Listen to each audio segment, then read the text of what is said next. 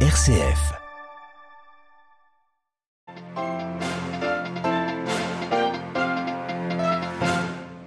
Les combats se poursuivent sans répit autour de la ville de Severodonetsk dans le Donbass. Les troupes russes ont chassé l'armée ukrainienne de cette localité clé de l'est du pays. Nous ferons le point au début de ce journal. Emmanuel Macron lui appelle au renforcement de l'industrie européenne de la défense dans le contexte de la guerre en Ukraine. Le président français dont la majorité absolue à l'Assemblée nationale est menacée après le premier tour hier des élections législatives.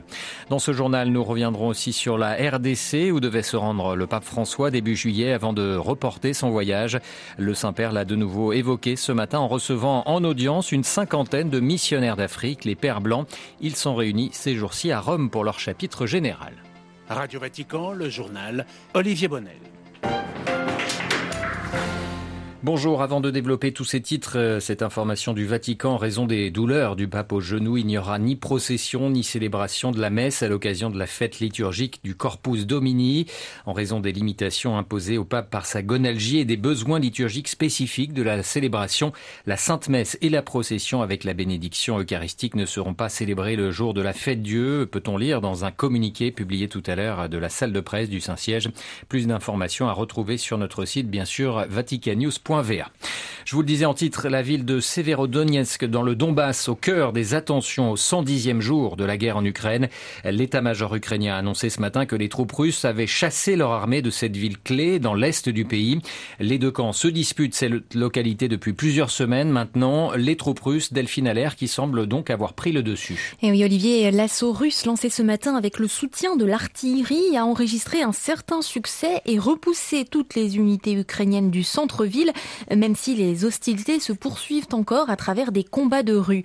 Euh, le gouverneur de la région de Lugansk, où se situe Severodonetsk, l'a confirmé ce matin. Selon lui, les Russes contrôlent plus de 70% de la ville. De leur côté, les séparatistes pro-russes affirment que les dernières divisions ukrainiennes restantes sont désormais bloquées. Le porte-parole des séparatistes les enjoint donc à choisir entre se rendre ou mourir. Le gouverneur dément toutefois ce blocage. Il tente lui de négocier un couloir humanitaire pour les près de 500 civils coincés dans l'usine Azot. Euh, pour l'instant, sans succès, un scénario qui n'est pas sans rappeler celui d'Azovstal à Mariupol.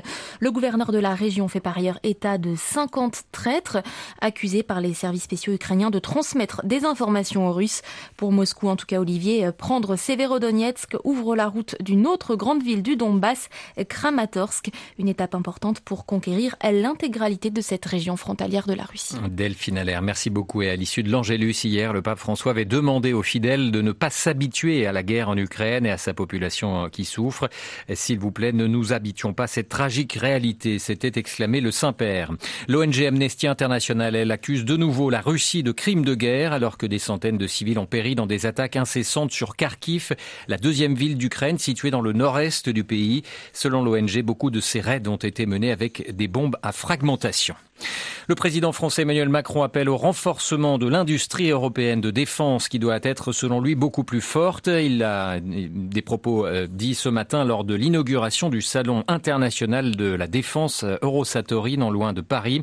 Le président français qui a également demandé une réévaluation des dépenses militaires françaises en raison de cette guerre en Ukraine.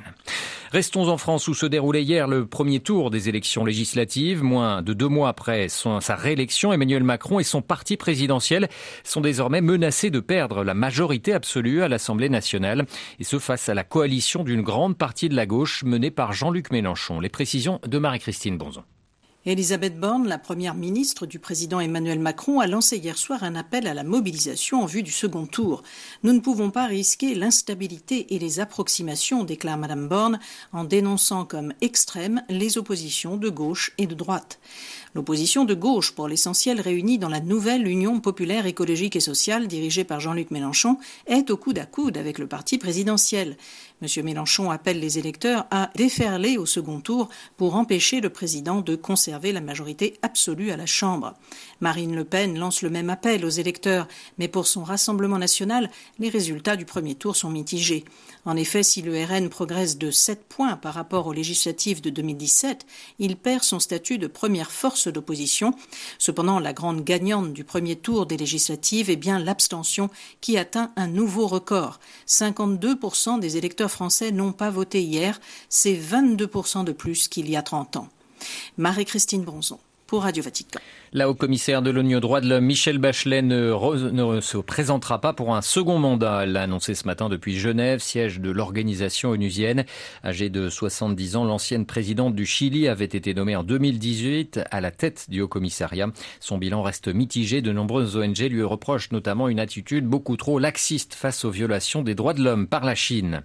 La tension ne baisse pas entre la RDC et son voisin le Rwanda. Hier, la ville frontalière de Bunagana a été le théâtre de nouveaux affrontements entre les forces armées congolaises et les rebelles du M23, soutenus, euh, selon les dires des autorités congolaises, par Kigali.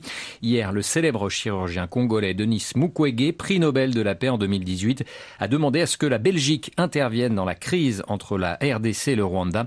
Il s'exprimait peu avant la visite dans son hôpital du roi des Belges Philippe et de son épouse Mathilde. Restons en Afrique où une cinquantaine de missionnaires d'Afrique ont été reçus en fin de matinée par le pape François. Ils sont réunis à Rome à l'occasion de leur chapitre général. Le Saint-Père a partagé une réflexion sur le thème du chapitre des Pères Blancs, la mission en tant que témoignage prophétique. Mais tout d'abord, il a fait part de ses regrets pour le report de son voyage sur le continent Marine-Orion. Oui, à mon âge, il n'est pas si facile de partir en mission, leur a dit le pape François. Mais vos prières et votre exemple me donnent du courage et je suis confiant que je pourrai rendre visite à ces peuples que je porte dans mon cœur, a-t-il continué avant de revenir sur le sens même de la mission des Pères Blancs. Depuis la fin du 19e siècle sur le continent africain, le monde change et l'Afrique aussi, a noté le pape dans son discours. Mais le don de la mission des Pères Blancs en tant que témoignage prophétique conserve sa charge de sens et de force. Ce témoignage prophétique signifie essentiellement deux choses, la prière et la fraternité qui sont le noyau essentiel de l'Église. La mission est une vocation paradoxale, a souligné François à son audience. On ne peut partir que si l'on reste. Et enfin, pour accomplir au mieux cette mission, le pape a invité les missionnaires d'Afrique à s'inspirer de Charles de Foucault, béatifié en mai dernier. Il a beaucoup à vous dire aussi, comme tous les chrétiens de notre temps, lui qui, à partir de son expérience intense de Dieu, a fait un chemin de transformation jusqu'à se sentir frère de tous. Dernière piste sur laquelle a insisté le pape, le dialogue avec le milieu dans lequel on vit, avec les peuples et avec la culture locale. Marine Henriot, merci beaucoup. Le gouvernement britannique doit présenter aujourd'hui au Parlement son projet de loi modifiant le statut post-Brexit de l'Irlande du Nord.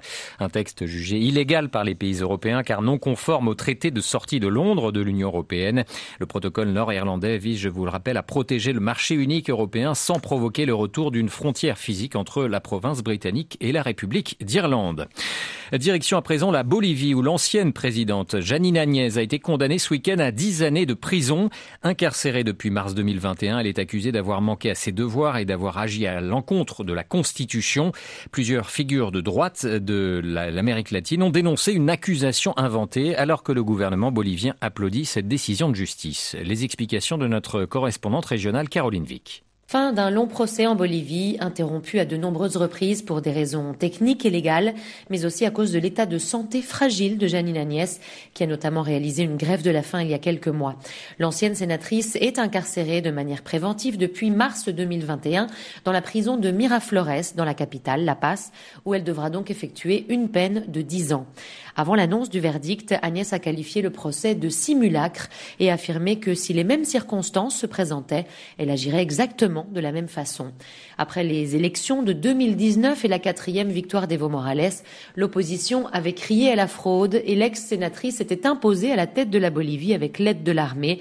Elle s'était auto-proclamée présidente lors d'une séance sans majorité parlementaire et alors que la présidente de la Chambre des députés n'avait pas encore démissionné.